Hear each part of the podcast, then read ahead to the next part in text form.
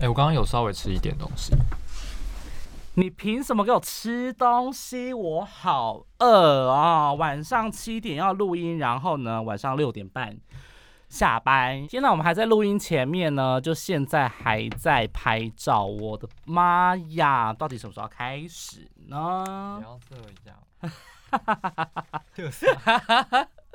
没有，我就觉得我已经开始录音，然后我们就说，哎、我们来拍照。等一下，我先敲我的位置。等一下，好好好好，来来来来来来来来来来。好，来，准备开始。彰化在疫情初期一度被视为疫情重灾区，面对全世界疫情尚未趋缓，台湾采取严格边境管制。病毒去流感化，指挥中心模拟防疫，就怕抽疫苗国家队把握时间，抢时辰，加紧脚步。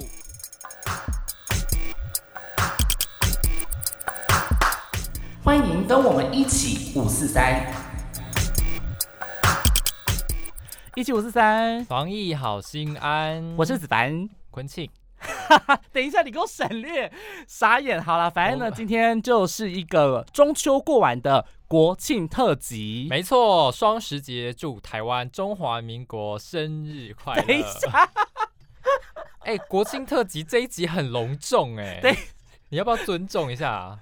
我觉这是我们做 podcast 以来第一次遇到国庆日。所以所以呢，我们也是刚刚第一次遇到中秋节，啊不。要这样。不是，反正就是而且重点是，而且你对国家很不尊重哎，请你说一下双十节快乐，就祝福我们的听众。这哦好，大家双十节快乐，连假好好开心出去玩。你看中秋完之后又连假，哎、所以国庆年假你有休吗？国庆年假，我休国庆日当天哦。我跟你说这件事情，我也觉得很吊诡。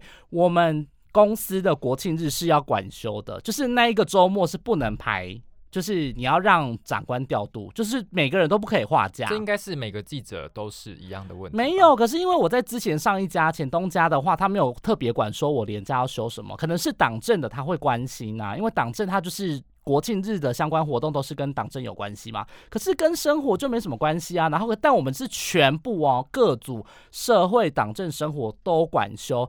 然后我就想说，因为我们家以前只要是国庆日，我们一定是很重大，因为以前的电视台对于这种国庆日就是都会做成什么像层层蛋糕堆叠的那种状况，你知道吗？就是主播会坐在最上面，然后后面会一坐下来好好几排这样子，然后他做的很像蛋糕，很像结婚蛋糕一样的那个模模型，我不知道你有没有看过，就是每年往年很早很早以前那种国庆典礼的时候都是做这样子。那我们以前就是都是用那种规模来做国庆日，然后但现在就是随着时代的演变，可是我们的公司制度没有跟着改变呢、嗯就是还是照样全部管休。我想说，我一个纳闷，嗯，我生活就跟国庆日没什么关系啊，然后我还要照样管休，就觉得很生气。可是不过我今年有休到啊，就还 OK。你休国庆日，休国庆日很好哎、休国庆日也还好吧，反正休假日就有好有坏啊，对记者来说。就是入行以来从从来没有休过国庆日。嗯你没休过，那你要去哪里？没有，因为我们家就是都要管休啊，哦，就也一样这样子。而且还规定记者说一定都要穿西装，就是女可是生呃女生穿套装，男生穿西装。可是你国庆日你要去哪里连线吗？还是要通常都党政出门，党政露脸啦。对啦，我记得我就是我，记得我记得你就做国庆、宝宝啊，对，就是国庆宝宝，但是国庆宝宝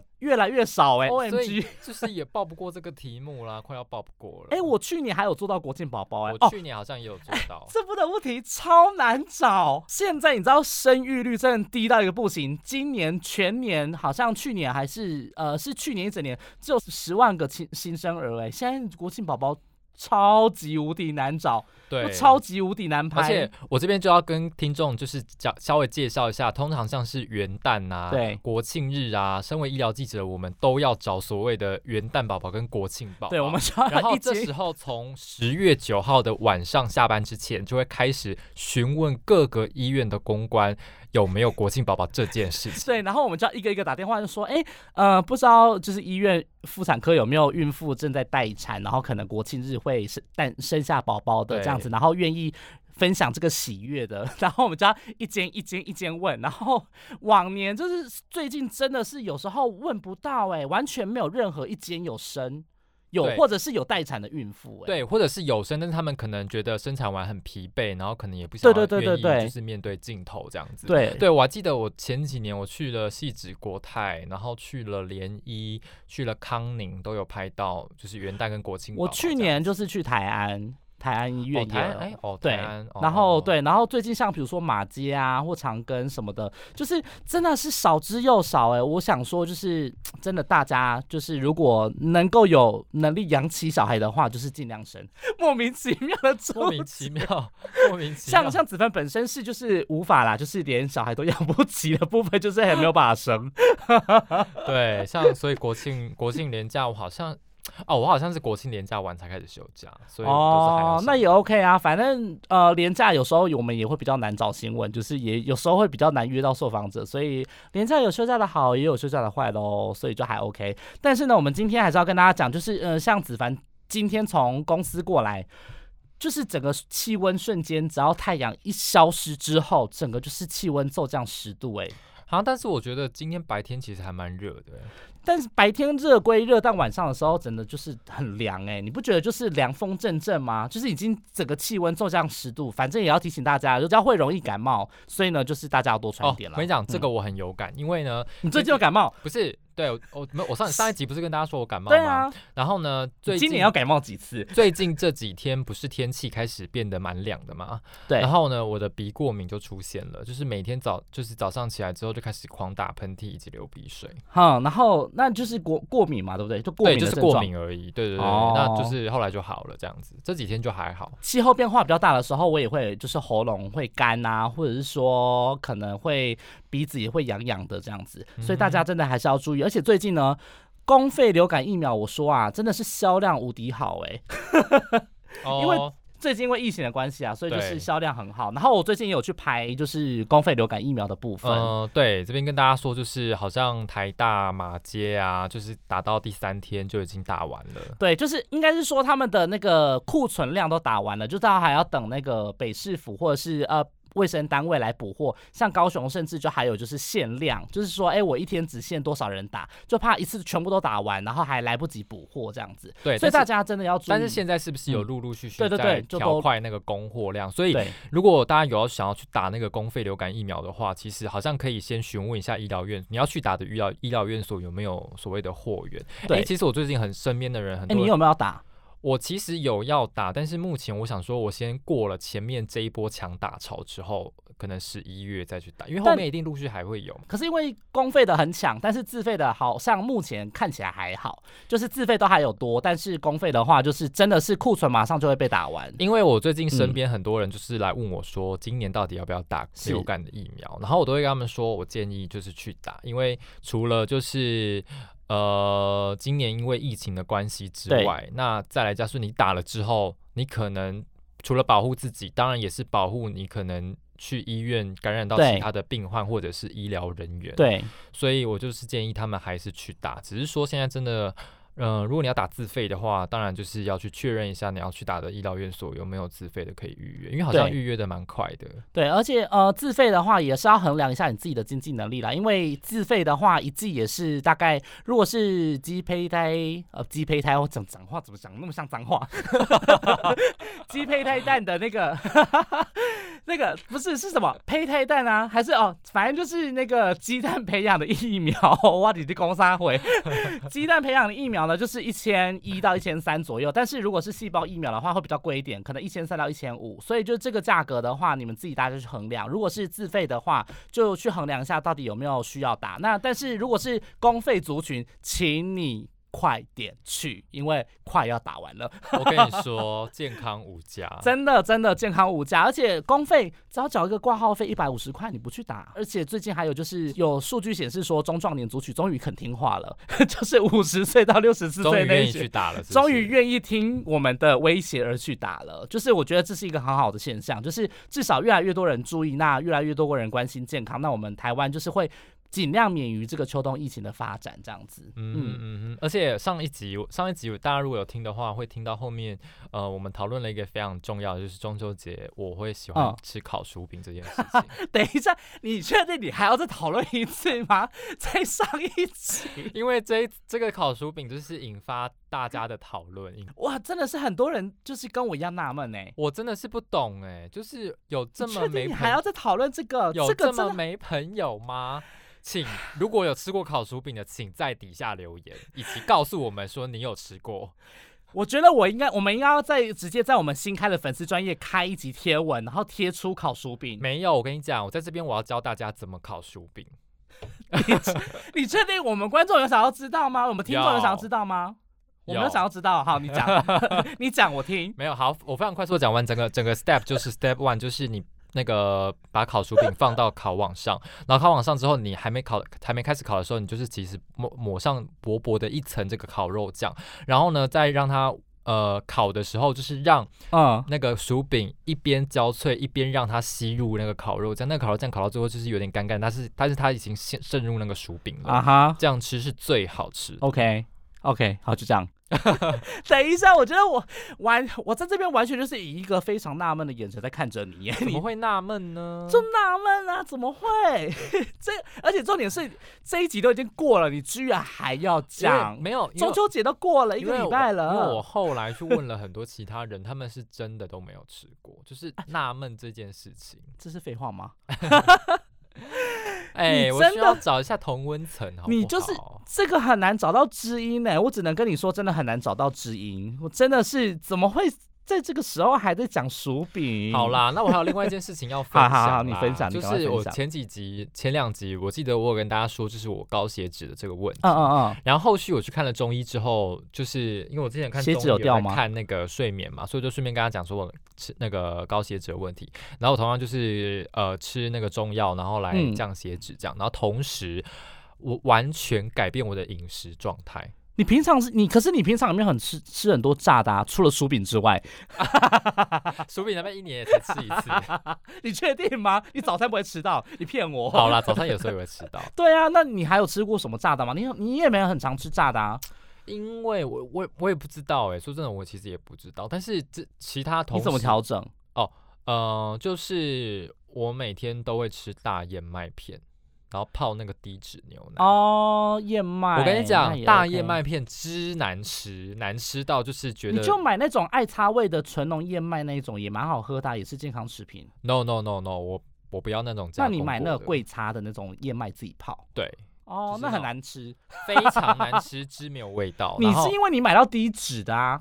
对，没有没有没有，你听我讲。然后我吃嗯的那个大燕麦片，就是吃了之后，就是其实一开始我吃的时候觉得味道好难接受哦，但是嗯吃到最后其实就还还蛮可以接受的。然后就是吃完之后，立刻你的肚子就有反应了。哈，真的假的？你是怎样？是想上上厕所？对，，就是想上厕所，然后你就会觉得，呃，像我现在吃了大概多久啊？大概有快一个月吧。嗯，然后就哎觉得是默默嗯，对，默默，然后就身体比较轻盈。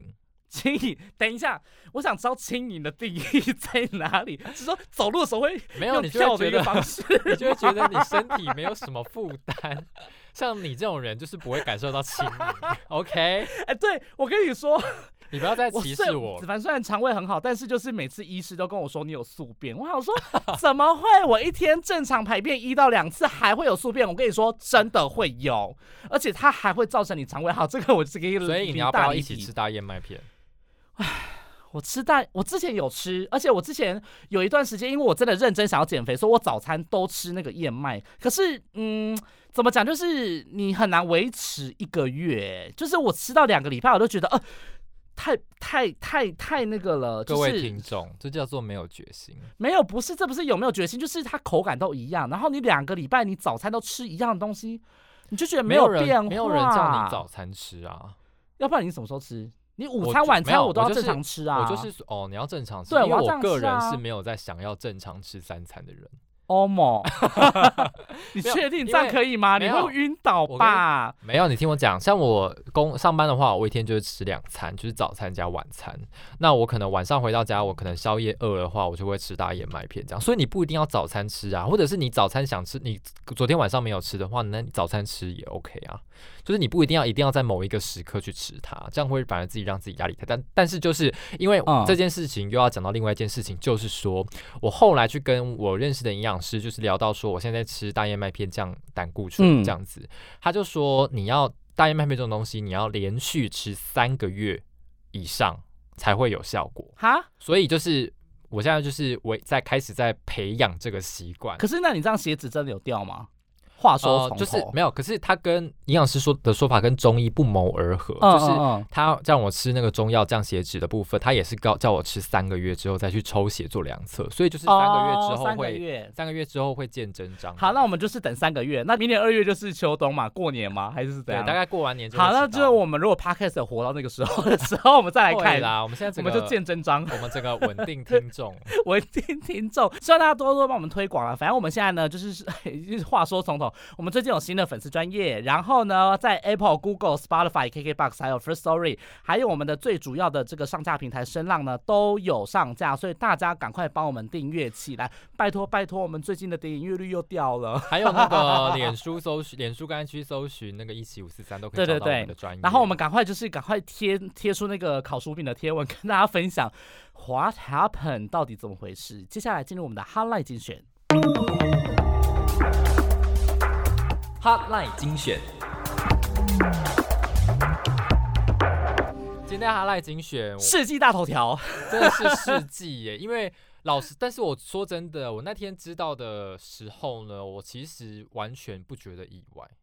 我那天知道的时候，我就想，我就想说，哈哈，再不戴口罩啊，好，没错，我们今天要讲的就是美国总统川普在近期确诊了，总算终于得到新冠肺炎。哎，呸呸呸，真的不得不说，我我们这我们这些同业就是一直都觉得他会得啊，你不觉对啊，得吗？所以说真的，我不觉得不觉得意外、啊，对啊，就因为完全 BJ 四啊，就是完全 B E Y 不是 BJ 四，完全不意外。对啊，就是你不戴口罩啊，美国又这么严重，那你对啊，但是他得了之后，就是有很多阴谋论啊，对，但是这个阴谋论我们撇开来讲，他自己本身就是一个最坏、最坏的示范。因为他在一些基本的公开场合，或是他要跟民众，或是跟一些官员近距离接触的时候，你本身就应该要防护自己。嗯哼，结果他完全就是完全不不屑一顾，然后也是就是只会在那边就是出一张嘴，但是我也不好意思评论他，毕竟我也不是对国际新闻很熟。但是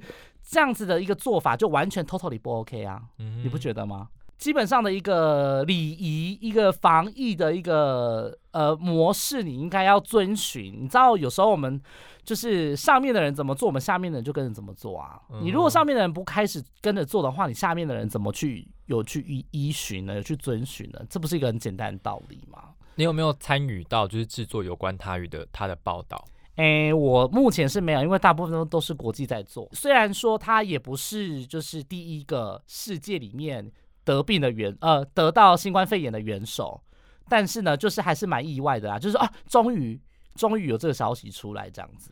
嗯，因为我自己是有做到一条，就是说他，因为他那时候刚跟那个拜登辩论完嘛，，对。然后辩论了完之后呢，他就染疫了嘛，对不对？对。所以因此那个辩论会就变成一个非常可能高感染的一个高风险，就在探讨感染因为。对，因为嗯。加上就是川普自己七十四岁，然后拜登七十七岁，然后那个高龄然后那个主持人也七十，好像七十二岁吧，所以三个人加起来两百二十多岁，所以就是一整个你知道高龄，然后川普又是就是身材身材比较微胖的那种，对对对，就就是高风险族对，群、都啊，高风险族群，都是重症的高风险群啊！对啊拜托，这些人真的是小心好不好？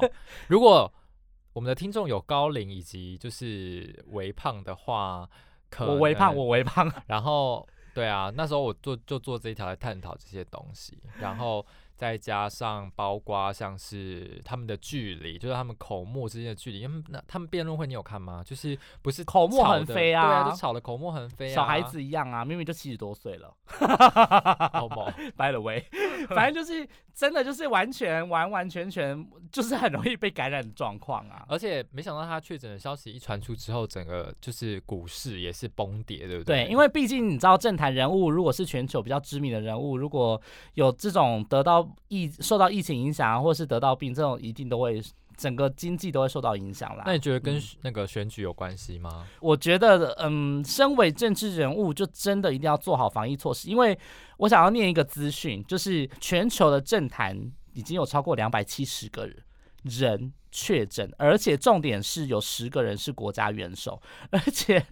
而且根据这个我们台大的工位学者调查，就是社经地位高的人反倒还比较容易感染，你不觉得？Why？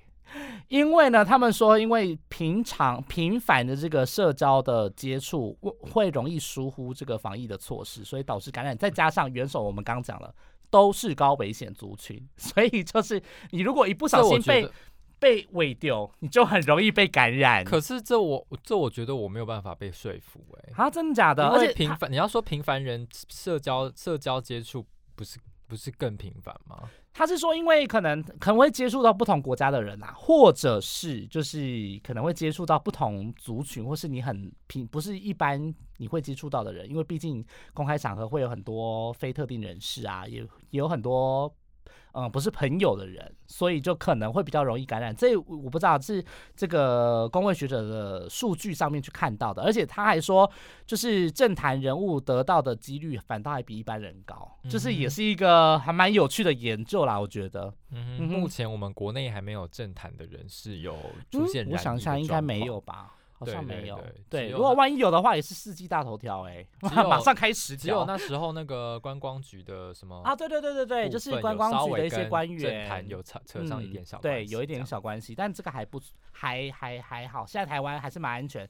然后呢，但是就是欧哎，我们要聊欧美的第二波疫情嘛，我觉得好像还好我。觉得不需要哎、我们直接在节目上公开谈论。因为第二波疫情，这大家都知道啦，而且大家现在疯狂抢打流感疫苗，就是担心第二波疫情会来袭嘛。对，对对对，好，但啊，那我们把焦点拉回国内。没有，我想到一件事情，我想到一件事情，你有没有拿到那个 CDC 发的国庆口罩？哦，我有拿到。因为 CDC 还专属，还专门留给我，然后你知道留留，等一下，他为什么专门留给你？嗯，他就说很久没去了，很想看到我，然后就嗯帮我留了一个在哎、拜托，那是因为你都缺，那是因为你们电视台都缺小，我们都是全年无休，我们就是都是全勤，不是我去就是我同事去，但大部分都是我同事去啊，所以他有帮我留一个，非常感谢他。因为其实说实话，我觉得那 口罩蛮 fashion 的，有吗？还就是还不错啊，至少是限量的啊，国庆啊，大家一起就是度过生日快乐。你现在就是只是掰了位，想要就是纯粹强调一下你的重要性，是不是？哦呀，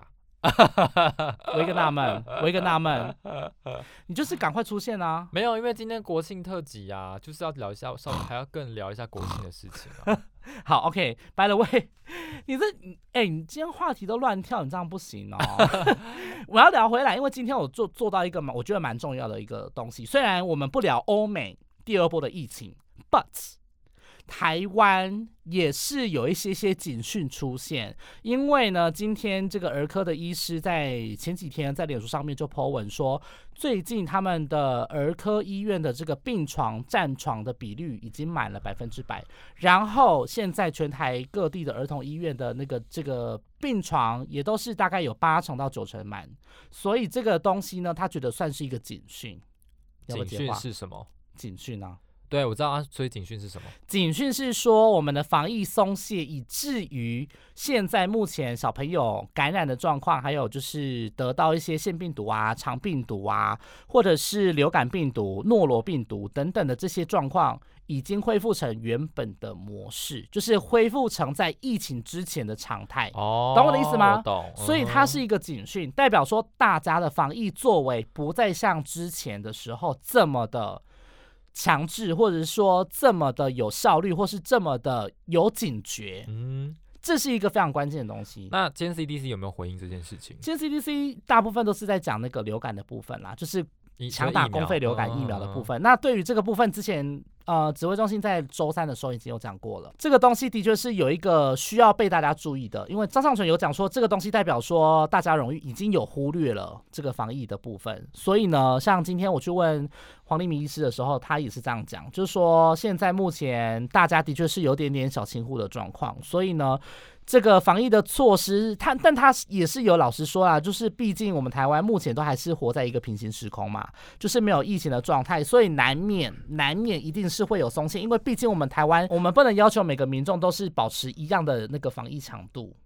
你你懂我意思？嗯所以嗯，我觉得这个也是一个警讯，就是时时刻刻提醒我们一定要做好防疫措施。嗯，对，因为我觉得好像，因为我我们我跟子凡可能都是没有小朋友啦，所以我们可能比较难体会这件事情。但是如果今天我们的听众是家长的话，其实真的要注意，好好好好注意，就是小朋友平常不管说是在幼稚园啊，或者是在学校，或者是在家里这个部分，都一定要呃勤洗手，然后注意卫生的安全。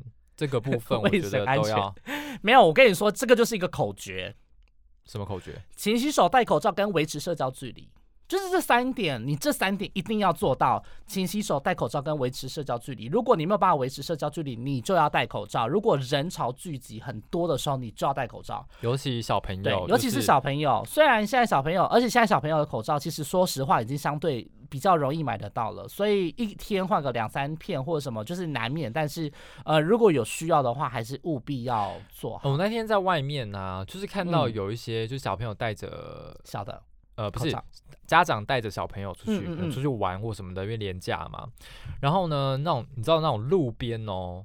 路边可能有一些，嗯例如说像大楼前面有一些造景，有没有？就是他们可哦能有一些喷水池，或者哦去是有一玩是不是些什么的，然后就直接在那边玩，因为那平常那可能是不会有人在那边玩的，但是小朋友可能觉得哎有水就觉得好玩，就是那哦哦哦刚刚加上天气又热，在那边玩一下。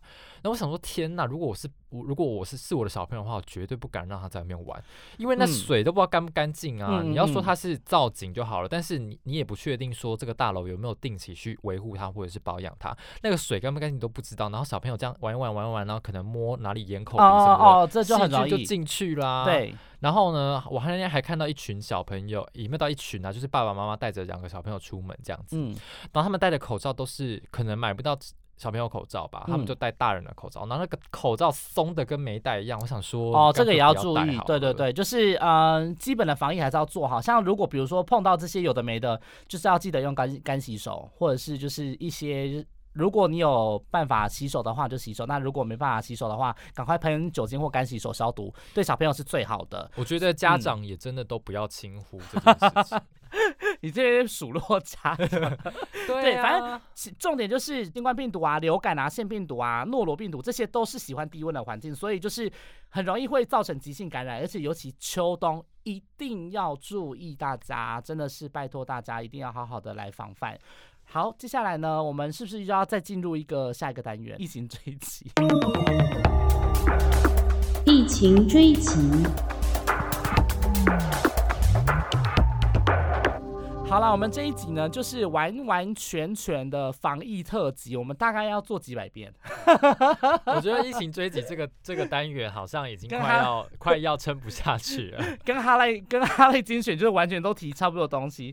反正呢，我们要延续刚刚的话题。我只是觉得，你看哦，如果儿科病床的这个占床率已经到百分之百了嘛，就代表说这个疫情已经恢复到呃我们原本疫情之前，我们大家已经都没有防范的这个状况。所以呢，最近再加上最近。有很多起的境外移入，我觉得都蛮可怕的。我要真的现在这请个我要，我觉得要讲。请各位那个听众朋友，就是扪心自问，摸着你自己的良心，你最近有没有好好的遵守防疫措施？摸着自己的良心，扪心自问，快，right 我要笑死。有没有戴口罩？有没有勤洗手？有没有使用酒精消毒？我觉得家里要放酒精跟干洗手是必备的，真的，大家如果真的有缺的话，还是稍微补一下。对，这个维持社交距离？这个就是有大家会有点疏忽。社交距离的话，如果你有戴口罩，你可以再近一点，没关系。但是就是真的，因为为什么要讲这个呢？是因为境外移入最近有很多是做完隔离十四天之后他才确诊。我觉得还好啦。来来，你跟我说，你为什么觉得还好？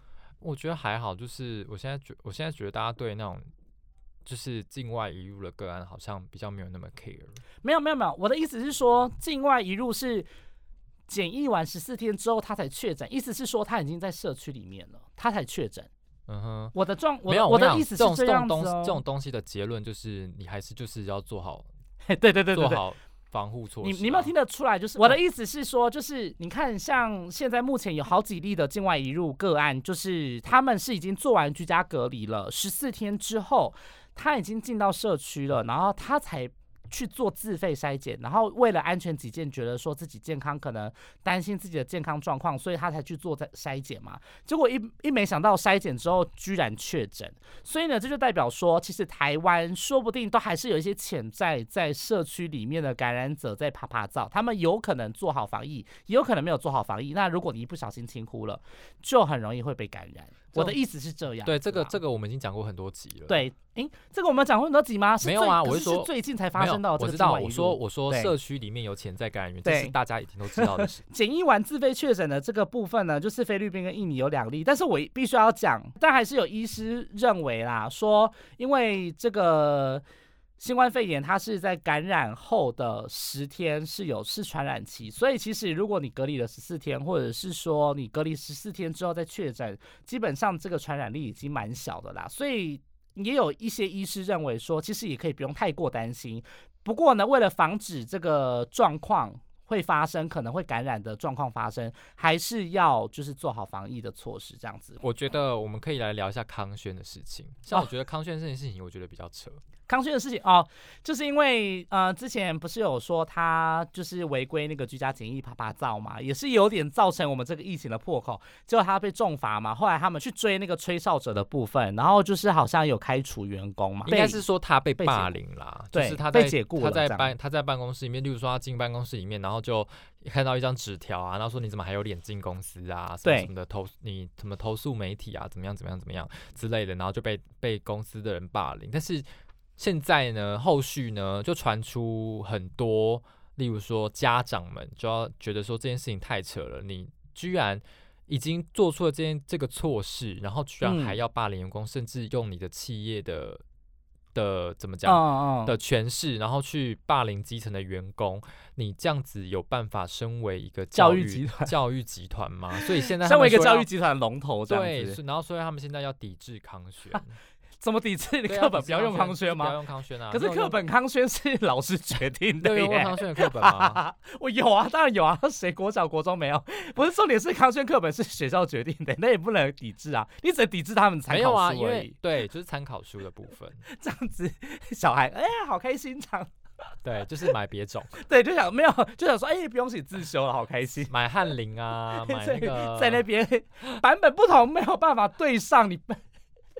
你不知道这件事吗？我觉得这个集团真的是没有啦，但就是真的，我是觉得蛮蛮扯的。就是你被爆料，但是你还要去栽赃说哪个员工就是嗯去爆料，或是哪个员工去指使，或是哪个员工去可能去当什么吹哨者，或是去检举。我觉得这个超没有必要的。我跟你讲，做错事就是做错啊，这就是一个企业的文化。你如果今天是基层员工，然后。你被这样子对待，你你对这个公司你有什么想法？就是会觉得说，我长久以来待在这个公司，然后没想到这个公司行塑的企业文化是这样子，你真的会觉得很遗憾、很可惜耶？就怎么会这样？你会觉得有这种想法？我就会觉得说，今天公司是要。秋后算账。今天明明对啊，就秋后算账。明明公司就是已经先做错事情，然后呢，却好像是我背叛公司，然后去揭发这件事情，这很不合理。而且重点是他也没有证据说是他揭发的耶。那些高层到底有没有是非对？就是到底有没有脑袋？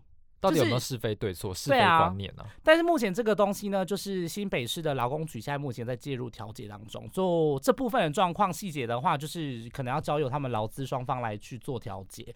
不过呢，还是要跟大家讲说，真的是没有，真的是要下一个结论，就是好，你下，你看我们从二月到现在，我们大家这么努力的防疫，维持出现在我们台湾的防疫成果，是就是疫情爆发的话，就是像。他们这种老鼠屎害的，你说是不是？哎，你真你你你对你对他们真是画下很重哦。我我先说，我就是我我我没有我没有那个，就是如果要有什么刑 有什么民事责任，或什么要告什么的，没有啊。说真的，这没有什么，这没有什么民刑事的责任，这本来就是一个评论啊。就是 OK，你如果今天你如果今天遵守好防疫的规定，而且他们今天是都已经承认他们确实你有错在先啦，我觉得对呀，就是一个防疫的老鼠屎。而且你这样。子只会造成你自己的企业会负面观感会更多。我只能这么说。你看哦，如果你又爆出这个东西，本来是道歉就可以了事的事情，结果你又事后又在秋后算账，你反倒不会觉得让人家觉得你这个企业很小家子气吗？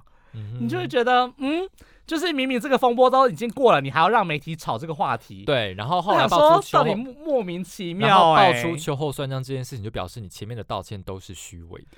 对啊，就是代表说你就是没有真心诚意在道歉。真的是观众看现在看不到我在翻白眼，各位听众，昆庆翻白眼翻得很白，翻到你知道隐形眼镜都要掉出来。我傻眼。好啦，这一半的疫情真的说真的，我觉得还好，没什么可以讲的。哎所以还是有哎，还有还有还有还有还有，还是有一些规定，我觉得还是要带。虽然大家可能不想听，但是还是要当做一个资讯来念过。就是居家检疫的外出奔丧跟探视的话，就是指挥中心有更改的规定，所以大家就是。